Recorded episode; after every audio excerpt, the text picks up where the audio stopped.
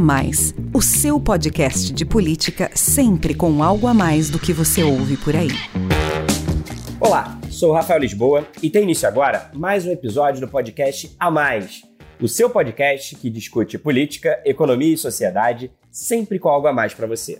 O A Mais faz parte da Bússola, que é uma plataforma de conteúdo estratégico, parceria da revista Exame com o grupo FSB. Hoje o A Mais traz aqui para você um debate promovido pela Bússola sobre as novas ferramentas tecnológicas de consumo. Diante dos desafios inéditos trazidos pela pandemia, a inovação se tornou a principal aposta das empresas para reagir à crise. A tecnologia virou a grande aliada para os negócios sobreviverem e superarem as limitações, inclusive físicas, impostas pelo coronavírus.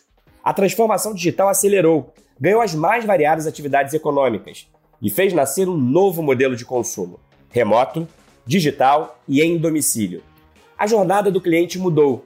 A experiência começa agora com um clique na tela do computador ou do celular. Podem ser aulas virtuais, teleconsultas médicas, coaching para exercícios online ou aquisição remota de produtos e serviços. A migração dos consumidores para os meios digitais é um caminho sem volta e adicionou mais agilidade e eficiência na relação dos usuários com as marcas. A digitalização do consumo permite experiências mais personalizadas, com base na inteligência de dados, criam-se soluções customizadas para cada cliente. Trata-se então de um ecossistema inovador, capaz de integrar e conectar consumidores, profissionais, empresas e parceiros, todos em busca das respostas mais eficazes para as suas demandas. Em uma hora de live no YouTube da Exame, foram debatidas as principais mudanças na jornada digital dos clientes a partir da pandemia e as previsões para o futuro do consumo, me acompanharam do bate-papo Rodrigo Caramês, CEO da Brasil Seg, Rodrigo Silveira, vice-presidente sênior de New Ventures do Jim Pass, Vander Cortese, CEO e fundador da BIP Saúde, e Vanessa Gordilho, diretora-geral da Q Saúde. Vamos ouvir. Começar então o nosso bate-papo querendo saber de cada um como os negócios de vocês reagiram à pandemia, como é que se adaptaram a essa nova realidade e qual foi o papel da tecnologia para superar as limitações impostas pelo coronavírus e se fazer presente na vida de clientes e consumidores. Vou dar início à nossa conversa com Rodrigo Caramês, que é o CEO da Brasil Seg, empresa da BB Seguros, holding que concentra os negócios de seguros do Banco do Brasil. A Brasil Seg atua nos ramos de vida, habitacional, rural e massificados, que inclui residencial, empresarial e condomínio, com produtos comercializados tanto nas agências do BB quanto nos seus canais digitais. E é justamente sobre esse processo de transformação digital da seguradora que eu quero ver você, Caramês.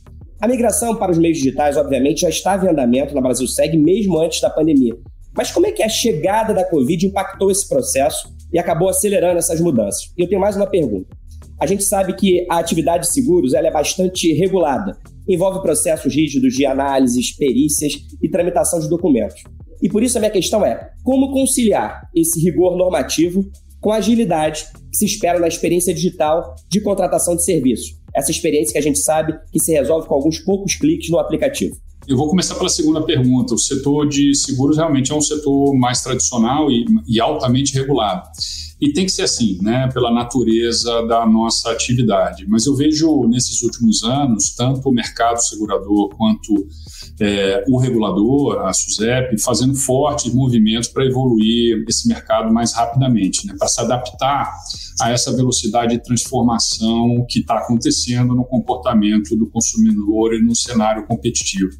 É, aqui na Brasil Segue, você tem razão, e na BB Seguros, a transformação digital ela já, já era é, parte do nosso dia a dia há algum tempo, muito antes da pandemia. A gente tinha projetos aí, investimentos desenhados, e eles foram sim acelerados durante esse, esse processo. Isso não é diferente também com o nosso principal balcão, que é o Banco do Brasil, que também é conhecido por estar sempre na vanguarda aí desse, desse movimento digital. É, aqui foram mudanças grandes, nós mudamos bastante o comportamento, tivemos um crescimento é, bastante significativo da, das nossas interações via canais digitais. No início de 2020, nós tínhamos só 15% das interações via canais digitais. Agora nós temos 40% das nossas interações com os clientes via canal digital.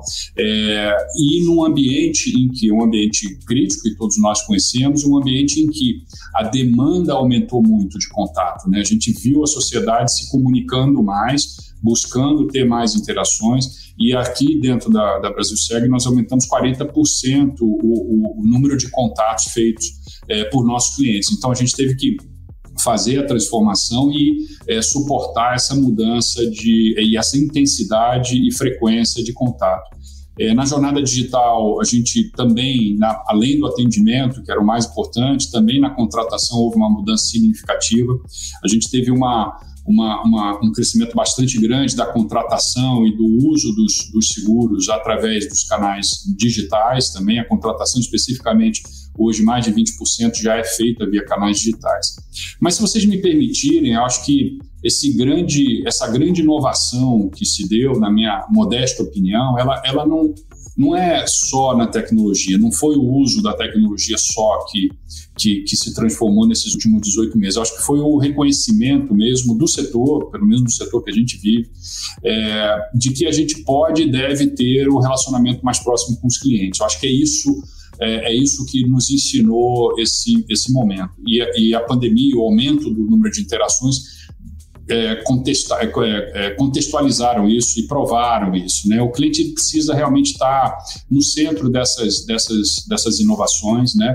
Não adianta só botar tecnologia por tecnologia, ele precisa estar sendo uma alavancadora, a tecnologia precisa tangibilizar é, essa, essa entendimento e a proximidade da jornada do cliente. Eu acho que essa foi a grande a grande mudança que aconteceu, né? A cair a ficha de que realmente, se você não estiver próximo do cliente, com ou sem tecnologia, dificilmente você vai, vai, vai suceder, vai estar tá bem sucedido nesse, nesse setor.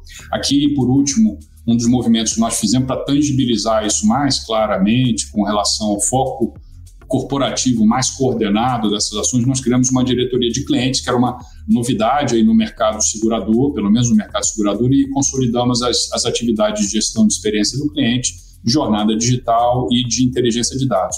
Então, com isso, a gente entende que está preparado, né? fizemos uma transição importante, estamos preparados para o que está pela frente aí, bastante coisa para fazer. Interessante que você falou aí, porque quando a gente conversa aqui sobre essa, essas mudanças que aconteceram na relação entre marcas e clientes a partir da pandemia, o que a gente percebe é que os consumidores que já eram cada vez mais exigentes e tinham a consciência de que deveriam ser o protagonista, deveriam ser os protagonistas dessa relação, eles passaram a buscar não só mais uma mercadoria, um produto, um serviço. Eles querem que, junto com isso, venha também propósito, venha experiência, quer dizer, uma jornada muito maior e muito mais significativa, né?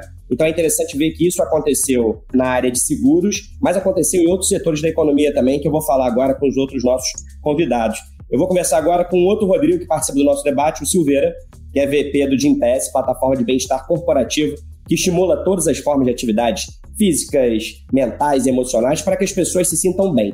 E nunca se precisou tanto se sentir bem como nessa pandemia, né, Silveira? O Gimpass está inserido no modelo de economia circular dentro de um ecossistema que reúne uma rede de 50 mil parceiros da indústria fitness e mais de 60 aplicativos de cuidados com a saúde. Como aconteceu com os mais variados setores da economia, o negócio do Gympass também enfrentou uma série de desafios com a pandemia. Academias e estúdios, que são parceiros do Gympass, paralisaram suas atividades no período mais severo do confinamento e tiveram que se reinventar para não fechar as portas definitivamente. Os departamentos de gente e gestão, que são clientes do Gympass, o departamento de gente e gestão das empresas, precisaram encontrar alternativas para ajudar seus funcionários a serem produtivos e engajados enquanto trabalhavam em casa. E os indivíduos passaram a buscar cada vez mais ferramentas que pudessem auxiliá-los a permanecer saudáveis, equilibrados e ativos na pandemia, o que obviamente não tem sido fácil. Coube então ao Jim Pass se adaptar a essa nova realidade com um modelo que fosse capaz de responder às demandas de cada um desses players que eu citei aqui, que formam o ecossistema de vocês, né, Silveira? Como é que foi esse processo? Eu acho que você, que você já, já resumiu bastante do nosso desafio na própria pergunta. Eu acho que, assim, o impacto da pandemia no ecossistema no qual o Pass atua foi enorme, assim como, como em vários setores da economia. Mas acho importante contextualizar, é, até, até para que todo mundo entenda bem assim, o nosso modelo de negócio e o tamanho do, do desafio.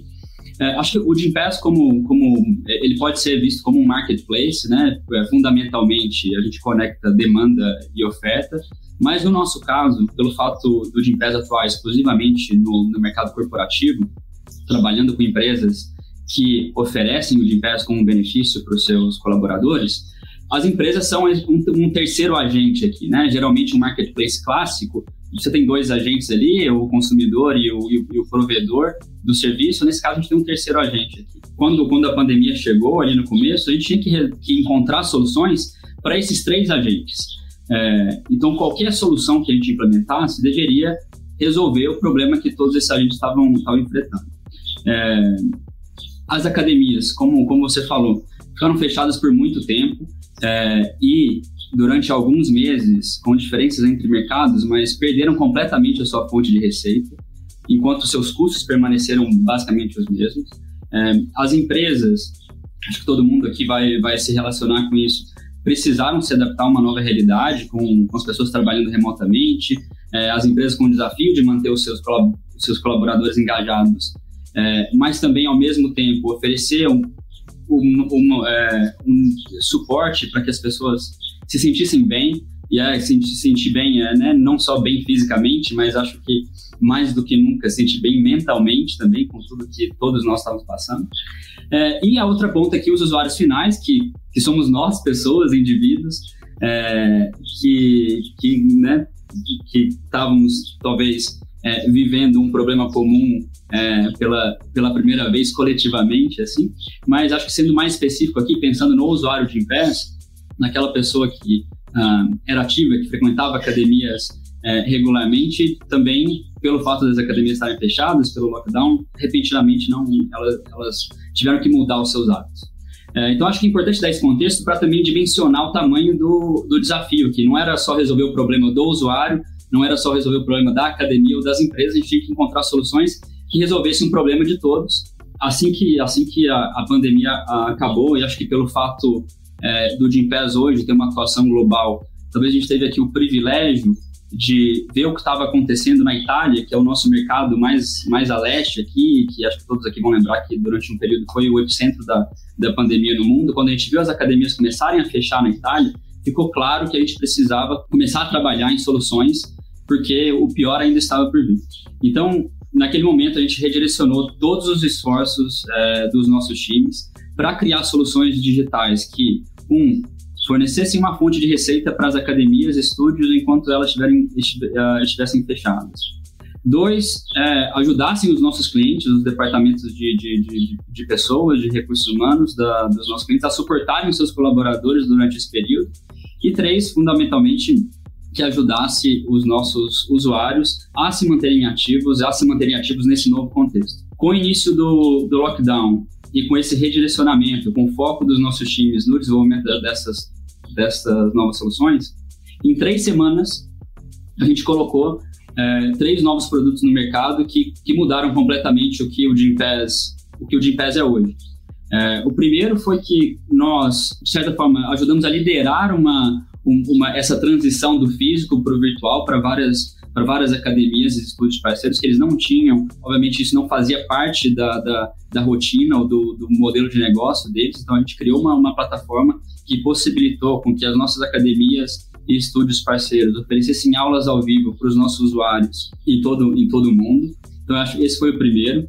Teve um segundo em que a gente tomou uma decisão, era um projeto já, acho que parecido com o que o Rodrigo estava falando, de projetos que a gente já pensava, que já tinha ali, que, que, que faziam parte do nosso do nosso roadmap de produto, nós lançamos uma plataforma que fez com que hoje o Gympass seja uma solução que vai além do bem-estar físico.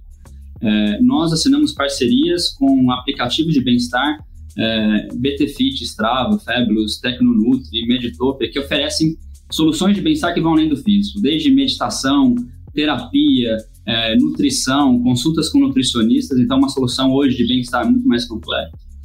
E o terceiro produto, que foi uma plataforma que conecta os nossos usuários a personal trainers, que também foi uma classe altamente impactada pelo, é, pela pandemia. Mas hoje a gente tem uma solução que possibilita com que, é, onde quer que você esteja, você tenha ali um personal no seu telefone que te guia e te ajuda a estar ativo, a, estar bem mentalmente, fisicamente, nutricionalmente, é, onde quer que você esteja. Essa visão de criar soluções que resolvessem o problema de todo o ecossistema e também a velocidade na, execução, conseguir colocar essas soluções no mercado em três semanas, foram fundamentais para que a gente continuasse entregando valor para todo o nosso ecossistema durante esse período e acho que ainda mais para que hoje a gente tenha um produto muito melhor do que aquele que a gente tinha no pré-pandemia. É, só para vocês terem uma ideia, desde março de 2020, a gente já contabilizou mais de 5 milhões de utilizações de, de é, soluções digitais desde que a gente lançou essas três soluções e elas continuam crescendo mesmo com as academias reabrindo. Obrigado, Silveira. É muito impressionante mesmo esse número que você falou aí de 5 milhões e acho que, como eu disse na abertura, é de fato um caminho sem volta, né? Essa mistura aí das atividades presenciais com as atividades digitais. Agora eu quero ouvir o Vander Cortese, que fundou em 2016 a BIP Saúde, que é uma health tech que oferece serviços de saúde em domicílio, como vacinação e exames laboratoriais de domingo a domingo, com custos acessíveis e sem taxas adicionais. Ou seja, Wander, mesmo antes da pandemia, a BIP apostou lá atrás numa tendência que acabou se acelerando, isso se consolidando nesse um ano e meio de Covid, que a gente ouviu aqui os outros debatedores, aquisição e agendamento online de serviços por meio de poucos cliques no celular. O consumo de saúde em casa, claro, se tornou ainda mais importante com a chegada do coronavírus, porque a comodidade dos serviços domiciliares evita que o paciente se exponha ao risco desnecessário de contaminação em clínicas e laboratórios. Wander, qual tem sido então o impacto da pandemia para a BIP e como é que tem sido a adaptação do negócio de vocês a essa nova realidade que trouxe demandas e desafios tão complexos, principalmente para a área de saúde? Toda vez que eu vou falar sobre o impacto da pandemia para a BIP, eu tomo um, um, baita cuidado, porque assim, a pandemia é uma tragédia é, cruel e fez né, é, muitas vítimas perto de todos nós. Olhando especificamente pelo prisma do business e da, da aceleração, é, como o, na língua inglesa tem silver line, né? Olhando, tentando achar um lado positivo nessa, nessa história, sem dúvida, a pandemia acelerou a adesão de algumas tecnologias, de alguns comportamentos que a gente já acreditava. Então, a gente já acreditava que o consumidor iria praticar na saúde o mesmo comportamento que ele já praticava em outras, em outras faces da sua vida como por exemplo né, o e-commerce de itens de consumo. Então, é, no, muito antes da pandemia, a Amazon já mostrava para gente que o consumidor no mundo inteiro queria comprar online e receber em casa. Aqui no Brasil, né, aqui na América Latina, a gente tem o Mercado Livre, né, argentino dono do Mercado Livre. Aqui no Brasil, especificamente, a gente tem o caso da Magalu. Então, são empresas que mostram que já há muitos anos havia esse comportamento da compra online e do serviço em casa. E no, na, na, nossa análise, o que a gente acreditava é que na saúde isso estava atrasado. E quando vem a pandemia, aí não houve mais como é, isso continuar atrasado e a, a saúde acelerou em vários aspectos. Sem dúvida, no aspecto do serviço domiciliar, como você bem colocou, as pessoas se viram trancadas dentro de casa é, e tendo que manter seus tratamentos, seus calendários vacinais. Então, para a BIP, que já acreditava nessa tese, é, acelerou bastante a adesão. E eu tenho aqui minha opinião, que vale dois centavos, mas que isso não retrocede. Eu acho que é um novo comportamento, assim como as, as conferências, né? É, por quantas vezes aqui eu moro no Rio, não viajei para São Paulo para fazer uma reunião de uma hora.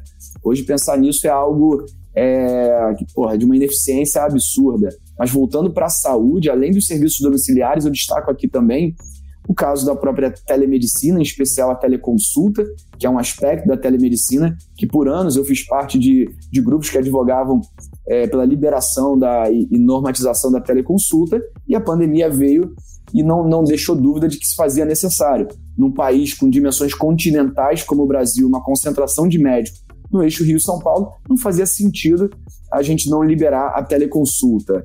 Outro caso também que eu gosto de, de exemplificar é, que a pandemia vai ter esse legado, tentando novamente olhar para um legado positivo, a questão das prescrições. Se a gente puxar antes da pandemia, um ano e meio, menos de dois anos atrás, você é um paciente crônico que precisa dar continuidade ao seu tratamento. Muitas vezes você tinha que se locomover até um médico, consultório médico, para pegar o quê? Um papel rabiscado, a caneta tinteira pelo médico, com um carimbo. Em que século nós estamos?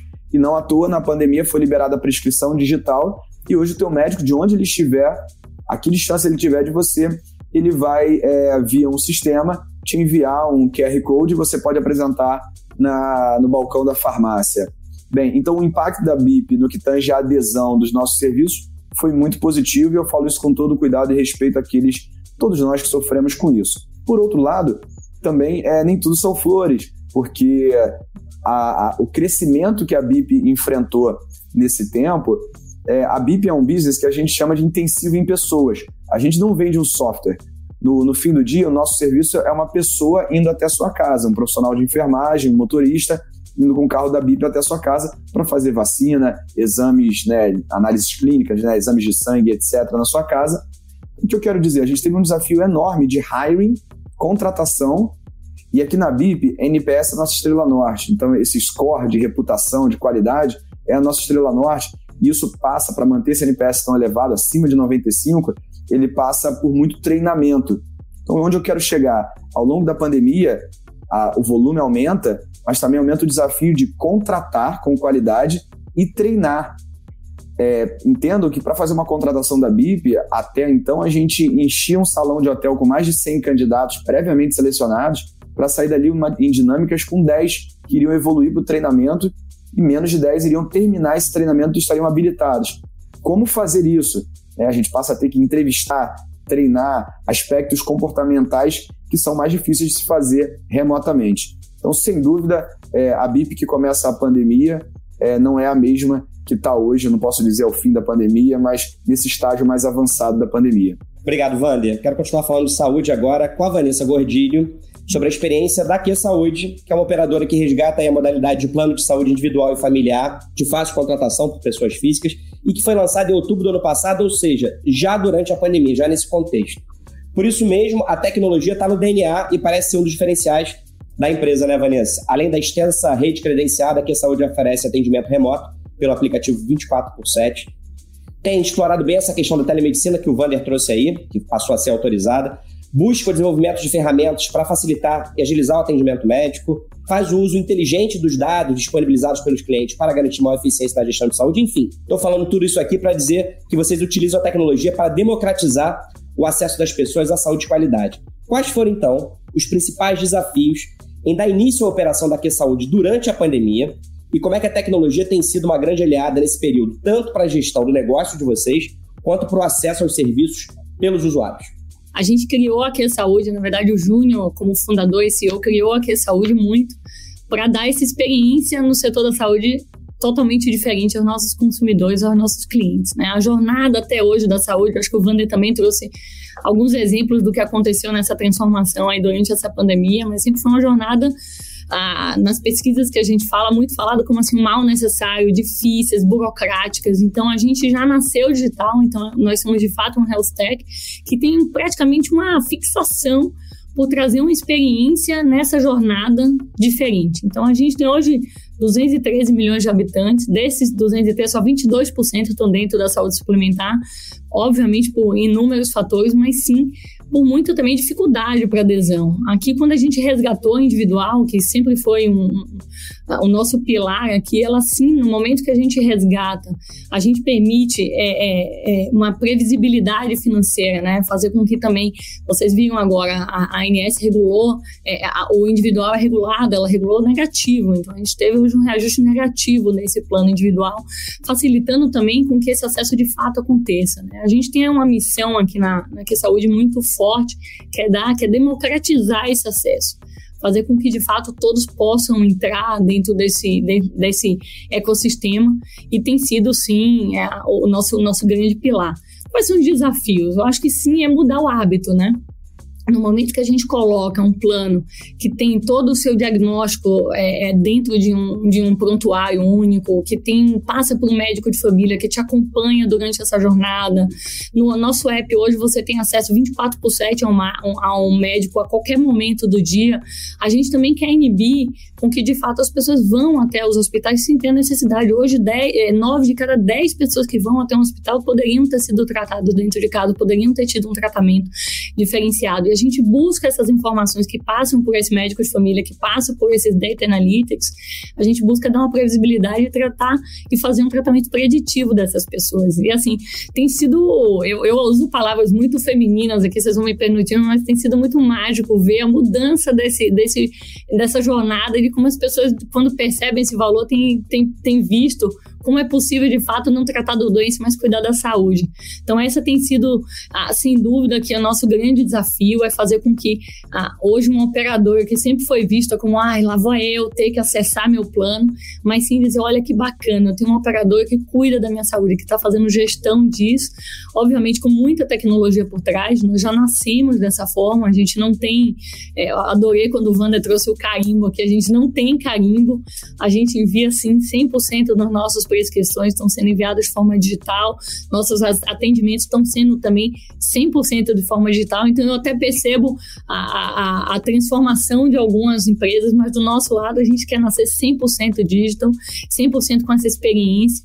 E, cara, os desafios vão continuar por aí, mas a gente está a 100% também engajados para fazer com que o nosso cliente sinta que é possível mudar esse cuidado da saúde. Interessante ao você falar agora, Vanessa, dessa questão de que é preciso cuidar da saúde e não da doença, né? Porque assim, quando você trabalha com ações preventivas, você está cuidando da saúde, não da doença. É interessante pensar que todos os nossos debatedores aqui desse painel estão conectados nesse sentido, né? Sim. Quer dizer assim, são, são serviços que pensam bem-estar, saúde, prevenção. Então a gente tem aqui representante da Brasil Seg, do Jim Pass, da BIP Saúde e da Que Saúde. Quer dizer, vocês são representantes de negócios que apostaram mais do que nunca na tecnologia para melhorar a relação do business com os clientes, mas são negócios que pensam, acima de tudo, na prevenção, né? E como melhorar o bem-estar é, e fazer com que a vida seja um pouco mais tranquila para todos nós, né? Bom, vocês todos falaram aqui nessa primeira rodada de perguntas como é que a pandemia acelerou mudanças e antecipou tendências no negócio de vocês e, claro, também nos setores econômicos em que vocês estão inseridos. As adaptações que foram necessárias para enfrentar esse período aí da pandemia. Uma das mais evidentes, é claro, e eu estou falando isso desde o início porque é o tema do nosso debate, é a ampliação dos serviços digitais. Agora, é claro que, assim, existem algumas transformações que aconteceram, parte delas pode simplesmente não continuar quando a pandemia tiver chegado ao fim e outras não. Serão mudanças permanentes que funcionarão como legado desse período aí desafiador que a gente tem vivido na busca aí de vencer o coronavírus. Então eu quero saber de vocês o que, que deve permanecer. O que, que é um caminho sem volta? Que mudança é essa que não vai mais deixar de existir? Primeiro você, Caramês, que mudanças na relação dos consumidores com as seguradoras, mudanças que foram trazidas pela pandemia, devem permanecer e o que, que você considera que é esse caminho sem volta nessa nova jornada do cliente da Brasil Segue? Bom, Rafael, bom, em primeiro lugar, eu já tenho cabelo branco suficiente para saber que não tem caminho sem volta, né? A gente tem que tomar cuidado com isso. Mas é, eu acho que, é, em, primeiro, em, primeiro, lugar, todos aqui já falaram e, e essa, esse reconhecimento de que a gente precisa estar próximo do cliente. Né? O nosso business aqui, a gente costuma dizer na Brasil Seg, é cuidar, né? essa é a nossa missão, é cuidar. Eu acho que todos aqui, os meus colegas aqui no painel, têm esse mesmo objetivo, né? E então esse tipo de atividade, ela precisa entender que tem que estar muito próximo é, no caso do seguro, não é só contratar o seguro e cuidar do sinistro, tem muita coisa, tem uma régua de relacionamento no meio desse caminho que precisa ser muito bem cuidado. Eu acho que isso veio para ficar e, e, sem dúvida nenhuma, é o que vai diferenciar no setor de seguros é, é, os competidores. Né?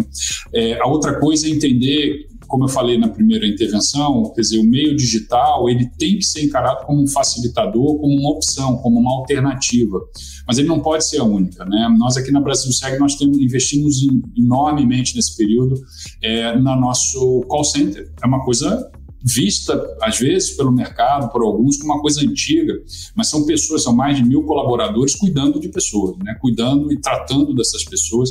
É, o nosso tipo de negócio, ele tem momentos que é, os nossos clientes precisam ser realmente amparados, né? E o atendimento tem que ser muito empático e, e, e muitas pessoas é, têm dificuldade de usar canais digitais nesse momento. Então, é, acho que o termo da moda é o digital, né? Mas é isso, é você ter estar onde o cliente precisa que você esteja, da maneira que o cliente precisa que você esteja. Então, é, não adianta só investir em canal digital, a gente precisa entender o que, que é a, a nossa responsabilidade como negócio e atuar em todas essas frentes. Né? É, mas falando do digital, a gente cresceu muito e, e interessante que esse período da pandemia trouxe um, um comportamento, uma, uma visão de cuidado de gestão de risco que obviamente foi acelerado, né? Como, como foi dito aqui, com todo respeito a tudo que aconteceu, mas olhando o silver line, eu vou usar a expressão, olhando aí o que veio, trouxe uma visão de gestão de risco, de cuidado maior, né? É, o, o, o, nosso, nossa base de clientes a, a, abaixo de 30 anos aumentou 80% em 12 meses, que mostra que a gente é, teve esse lado positivo de uma geração inteira começar a se cuidar que é uma coisa que no Brasil e na América Latina isso não acontecia, né? Isso é muito comum na Europa, em outros em outras regiões, mas não na América Latina, né? Então, acordar para essa questão do cuidado mais cedo é uma coisa que eu acho que para a sociedade ela é muito ela é muito positiva e eles obviamente adoram né o, o canal digital a independência que isso traz então foi fundamental,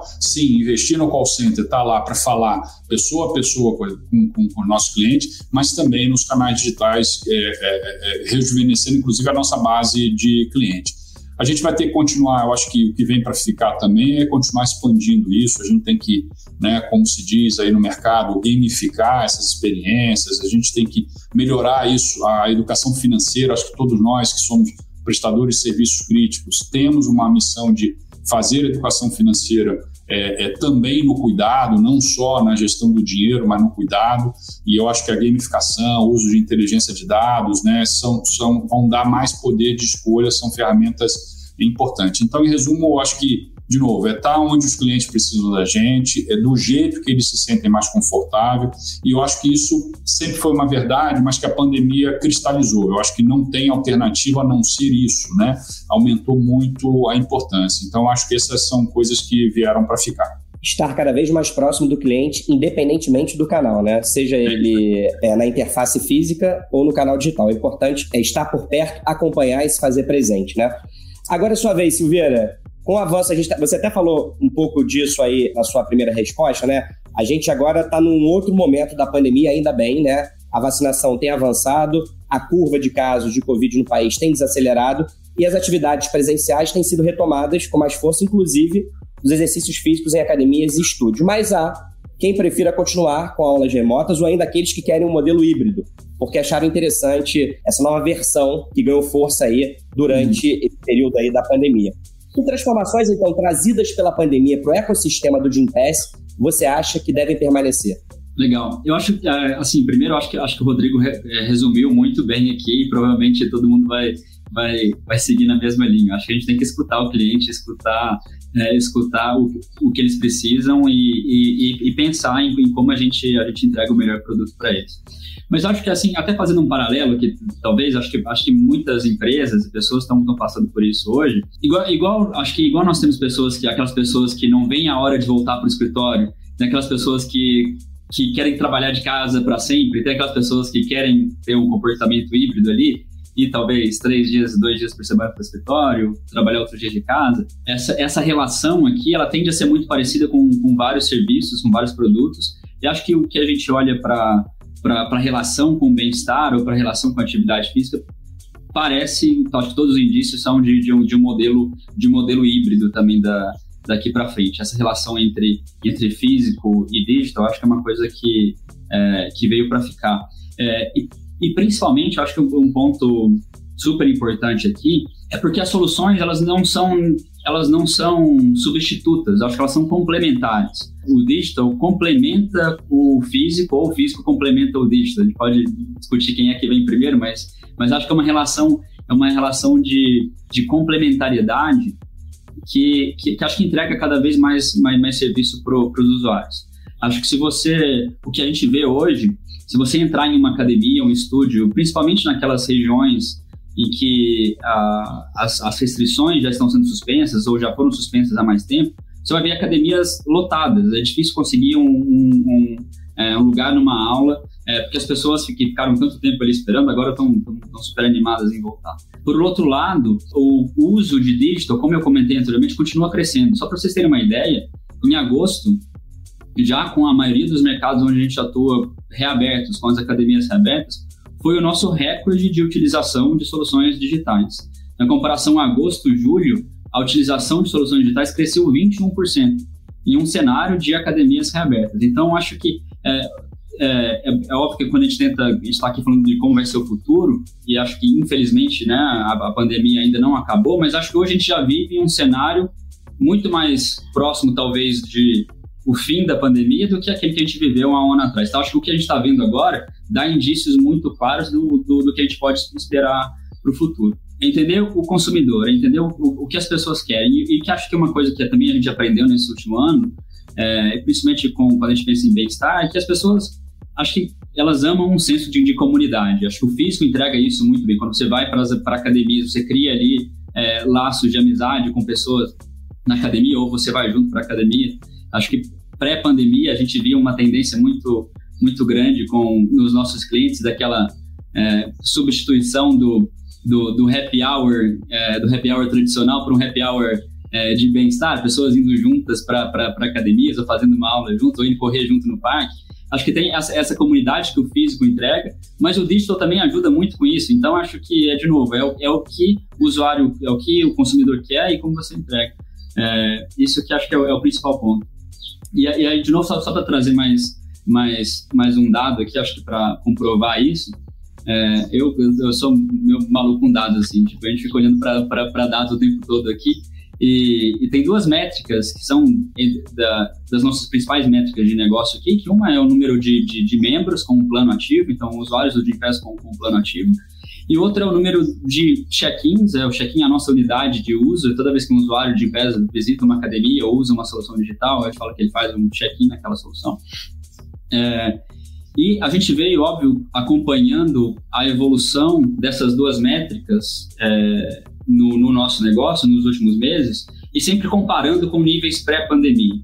E acho que um dado interessante foi que a gente, a gente já voltou a níveis pré-pandemia é, há alguns meses, mas acho que o, o, dado interessante aqui é que a gente voltou a níveis pré-pandemia, primeiro na utilização e depois com membros. O que significa que as pessoas, um, elas estão mais ativas, estão mais engajadas com as soluções de bem-estar, mas quando a gente dá aquele duplo clique ali para entender exatamente com quais soluções elas estão mais engajadas, a gente vê que esse, esse adicional aqui, ele vem, ele vem do digital, o que acho que, que comprova de novo que e hoje, hoje até o, número de visitas a academias né, físicas já, já superou é, números pré-pandemia, mas é, é, é, essa incrementalidade que eu estava falando, essa complementariedade que eu estava falando antes, que acho que é, é o que a gente está vendo acontecer na prática, é o que a gente imaginava que aconteceria e hoje a gente está vendo acontecer na prática já.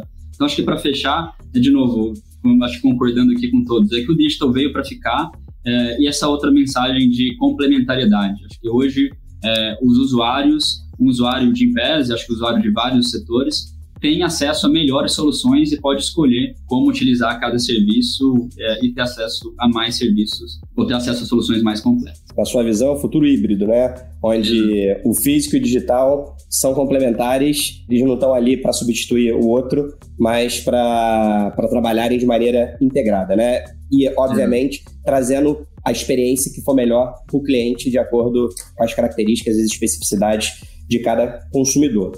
Um dos setores certamente mais impactados e transformados pela pandemia foi, claro, o da saúde. A gente já falou bastante aqui, né, Wander e Vanessa, é, na primeira rodada aí, as mudanças que aconteceram.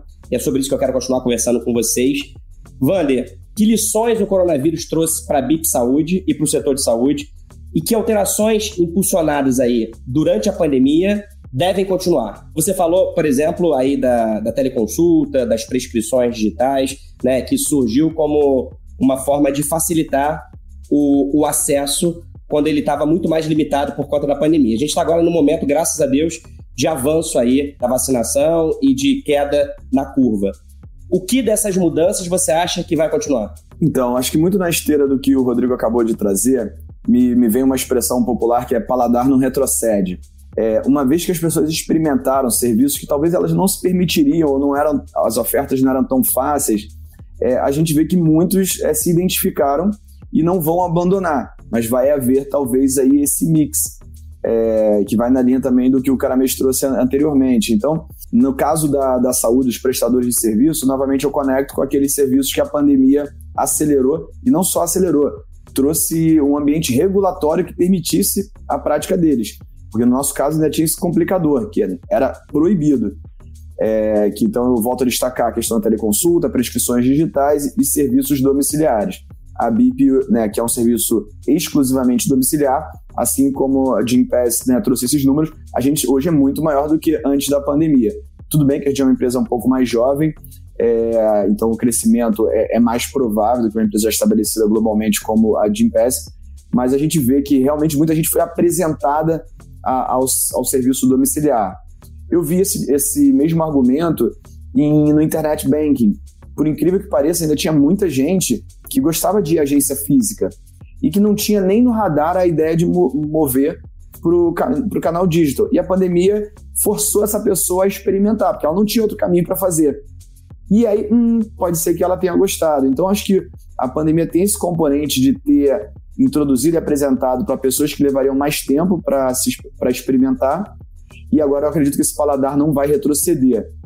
De uma forma geral, sem ir agora em cada exemplo, eu diria que na saúde, tudo aquilo que trouxer eficiência, ou seja, fazer mais custando menos, dificilmente vai retroceder, porque qualquer pessoa que acompanha a saúde, o setor de saúde, sabe que saúde vinha numa crise de sustentabilidade.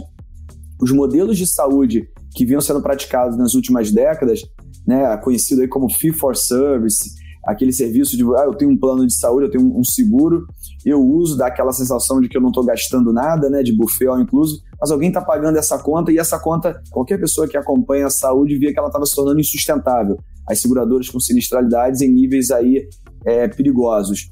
Então, eu acredito que aquilo que trouxe eficiência para o setor vai, vão ter stakeholders de todos os lados garantindo que isso permaneça, porque é, é vital, é sine qua non é, para a saúde do setor de saúde, então a saúde econômica. Então, de uma forma mais genérica, eu diria que isso vai continuar. E, e Rafael, por fim, é, a lição que eu, Vander, como gestor e empreendedor, tiro da pandemia é que não existe é, voo de cruzeiro, é que não existe estabilidade, porque é, eu me via muitas vezes assim, não, isso aqui tá certo, só aí a gente fala, né? Só se viesse um meteoro, só se acontecesse algo, né? E, e se a BIP, que é uma coisa né, mais inovadora no sentido de mais incerto, tinha essa sensação de segurança em alguns canais, em algumas business units, eu fico imaginando grandes empresas tradicionais aqui, aquela sensação de que nada é garantido. A história do cisne negro, a história do, do, do, do impensável, completamente improvável isso pode acontecer. Então faz parte da BIP e de qualquer coisa que eu estiver envolvido profissionalmente, sempre tendo o meu planejamento estratégico, algo para é, o que, que a gente tem aqui de protocolo. Não sei exatamente se é uma nova pandemia ou o que, que vai ser, é, o que, que a gente tem das alavancas que seriam acionadas. Porque essa sensação de segurança, eu acho que a pandemia vai deixar claro que não existe segurança, não existe tranquilidade. É isso. É.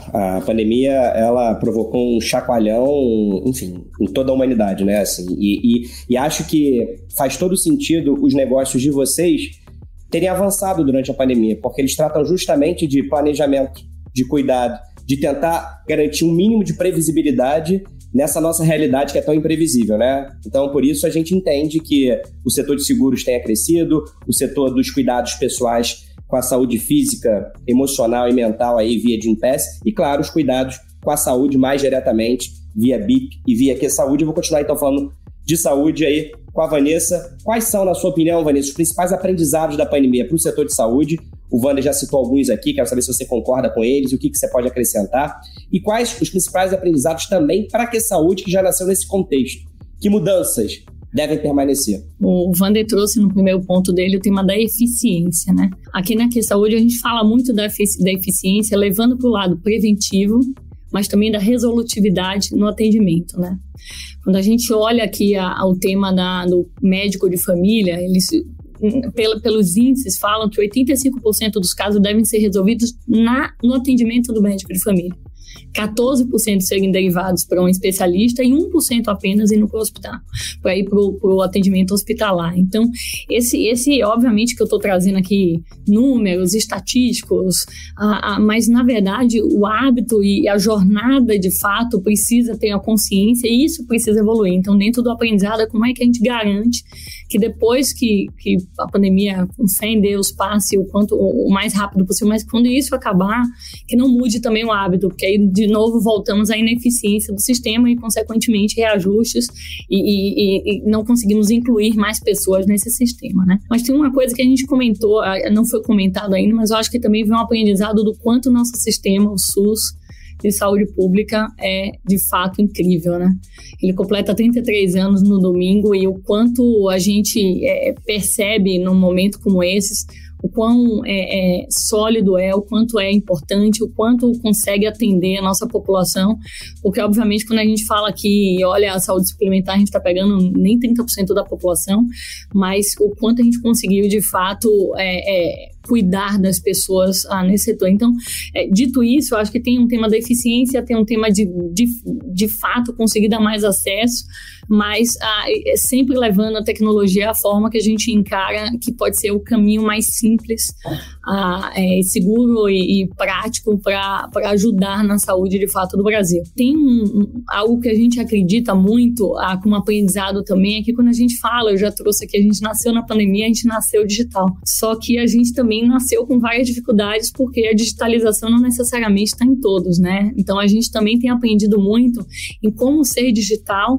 como estar nesse modelo de eficiência, mas também atendendo todos os públicos, faixas etárias. Então, tem sido incrível essa jornada de entender como é que eu sou digital, mas também para pessoas idosas, como é que eu sou digital para pessoas que não sabem ler e escrever, mas como que a gente ainda trabalha aqui, a, a, atua a, com essa inovação e com essa transformação, mas cuidando de cada um dos nossos clientes. E não fazendo algo pronto que você fala assim, ó, tá aqui entregue agora se vir, mas de fato ouvindo, escutando, alterando, mexendo.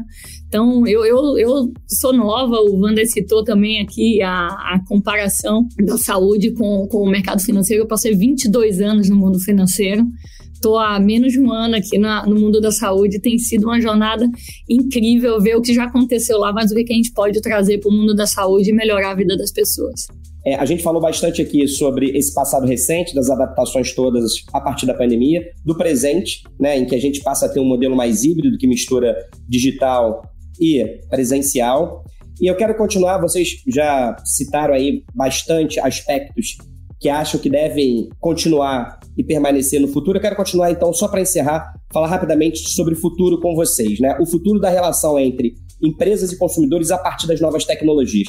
Se vocês tivessem que apostar em um ou em alguns caminhos daqui para frente que todo negócio deveria ficar atento, pensando aí em se tornar mais próximo do cliente, como disse o Rodrigo, que é fundamental, seja pelo digital, seja pelo presencial, mas o importante é estar próximo do cliente. Pensando então nesse futuro, de estar mais próximo do cliente, de escutar mais o cliente e de tentar responder a todas as suas demandas que deixaram de ser apenas um produto ou um serviço, mas passou a ser também propósito e experiência, que caminhos são esses que o futuro aponta? Rodrigo Caramês.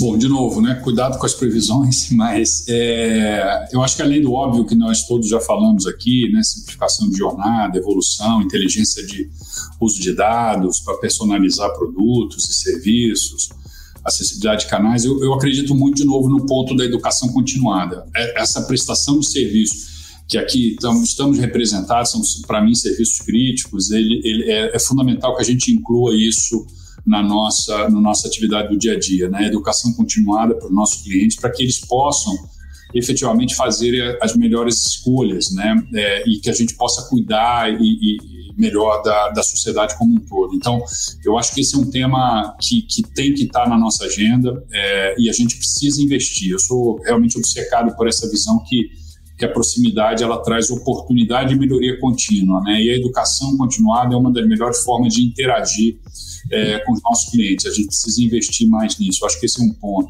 O segundo ponto é a cocriação, né? Aqui nós, nós temos quatro empresas, três aí é, praticamente nativas digitais, né? Duas delas com certeza. Uh, e a nossa aqui, empresa Brasil Sec tradicional, fazendo essa transformação, baita de um desafio. É, mas era muito comum a gente, né, empresas tradicionais, entenderem que sabem tudo e que vão desenvolver alguma coisa que vai fazer sentido para o cliente. Né? Eu acho que isso acabou. Então, isso é outra coisa que acabou. A gente não sabe de tudo. A gente precisa co-criar com os colaboradores, com os clientes em especial.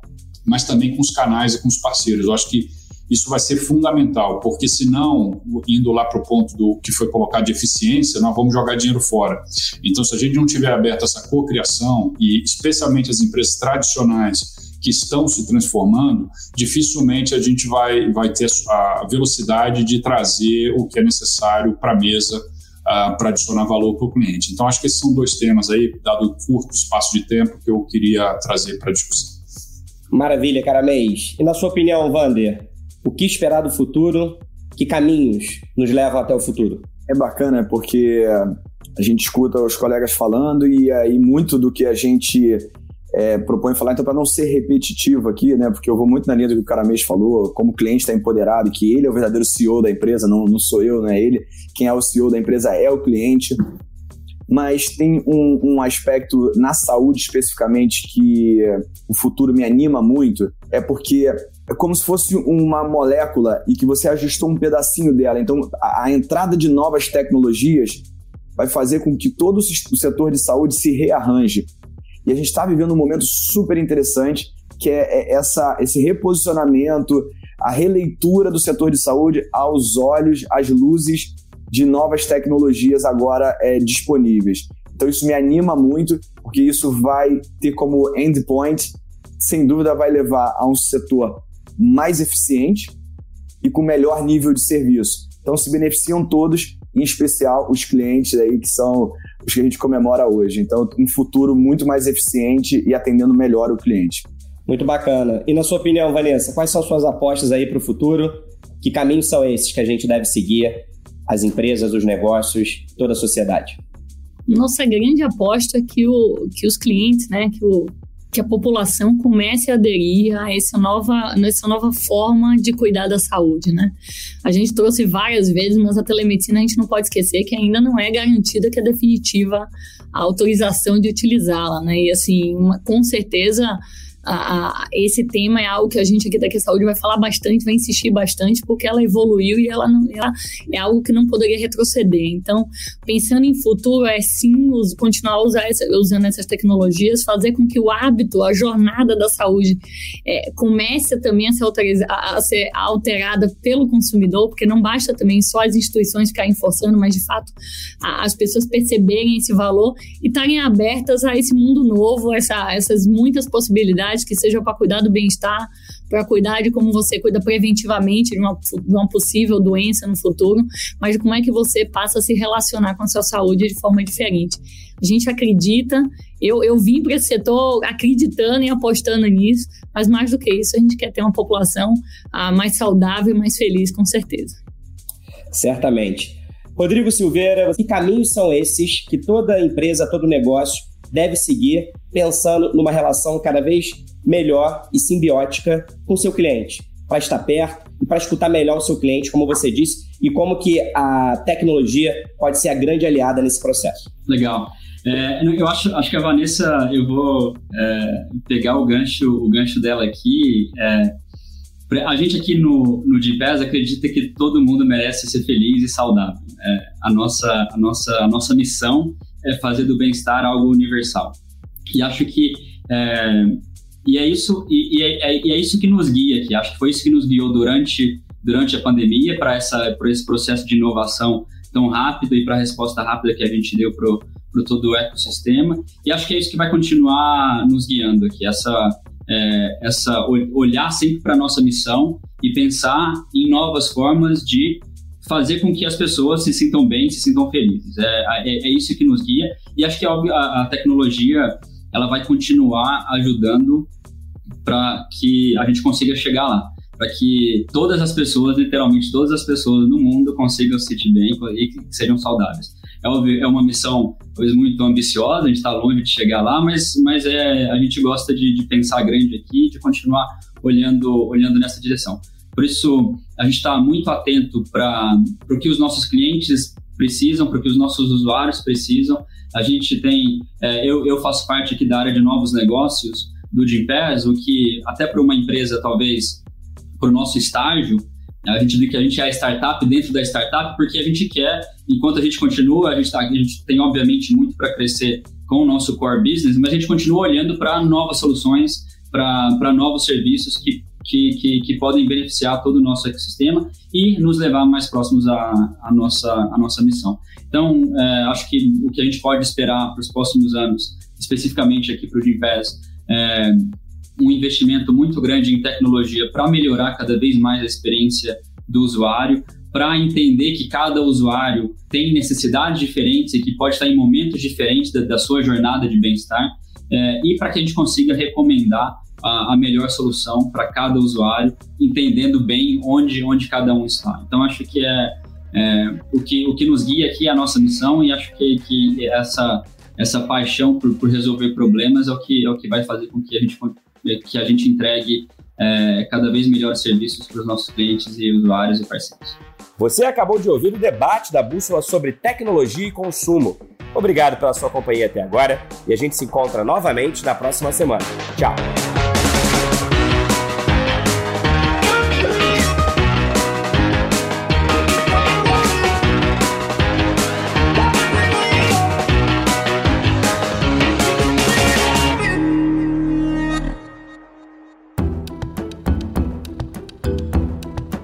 Edição Guilherme Baldi, este podcast faz parte da plataforma Bússola, um produto do grupo FSB.